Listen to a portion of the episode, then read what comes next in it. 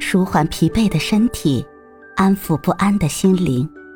你好，欢迎收听夜听栏目《猫一会儿吧》，我是奇迹猫猫。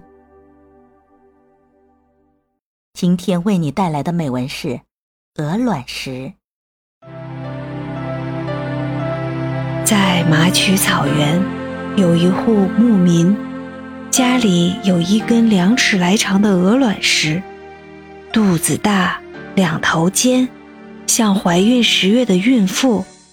粗糙的表皮好似癞蛤蟆的背，潮湿的青苔暗疮一样布满它的周身。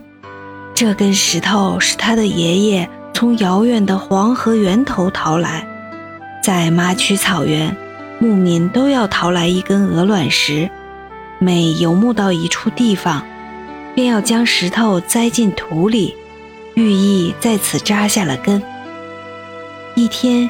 一个路人经过他家，看见了那根栽在帐篷前的石头。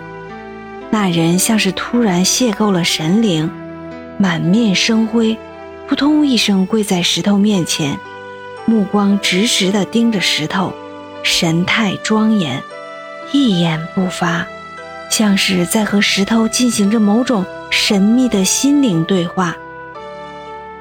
牧民诧异地打量着这位行径古怪的路人，满脸疑惑。过了许久，那路人如梦初醒，抬起头，带着祈求的口吻对牧民说：“你这块石头卖不卖？我愿意出高价，你要多少，我给多少。”什么？牧民一时竟不敢相信自己的耳朵。路人又急切地复述了一遍，那声音犹如草原上的炸雷，轰地落在了牧民的耳里。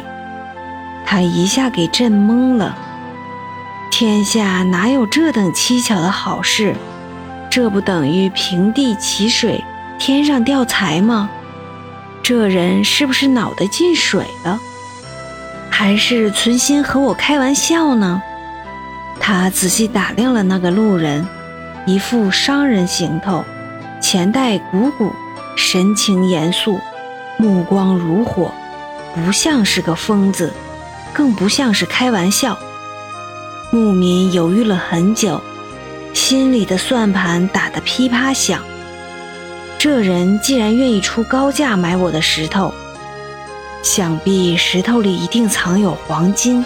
或者比黄金更珍贵的宝物，我要是喊了价，里面的宝物又不止那点钱，我不是亏大了？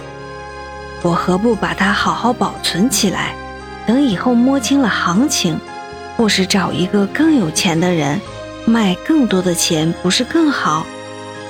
于是牧民一口回绝了路人。路人走后，他立即将石头从土里拔了出来。洗去上面的污泥和青苔，在太阳下晒干，然后用哈达包裹了三层，小心翼翼地藏进自家那口红木箱里，置于高处，每天像侍奉神灵一样侍奉着石头。他还严厉正告家人，一定要严守秘密，千万不能走漏了风声。即便如此，牧民也不敢有丝毫大意。就连睡觉也要在箱子和手上拴一根绳子，生怕石头不翼而飞。过了一段时间，那个想买石头的人又碰见了这户牧民，于是问起石头的事。牧民神秘地说：“已将石头清洗干净，装进箱子里了。”哪想，那个路人听了却大惊失色，瘫软在地。目光呆滞，像是遭了雷击一般。怎么了？怎么了？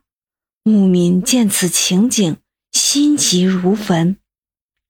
路人长长的叹了一口气，说：“你这块看似丑陋的石头，却是孕育生命的暖床。它臃肿的肚皮包孕了一条活蹦乱跳的鱼，它癞蛤蟆一样的机体是为和泥土紧密相生。”吸收更多的水分，它遍体密生的青苔是为保持石头的湿度和温度，给鱼儿生产氧气。可你因一时的愚昧和贪念，妄意剪断了鱼儿生存的链条，将石头装进封闭的箱子里，鱼儿失去了水分和氧气，给活活干死了。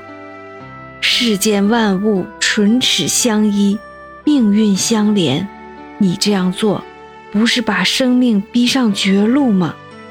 说完，便跌跌撞撞地爬起来，丢下失魂落魄的牧民，头也不回地走了。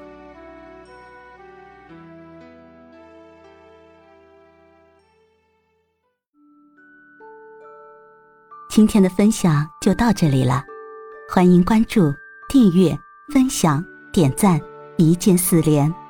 也欢迎评论区交流互动哦。祝您晚安，我们明天再会。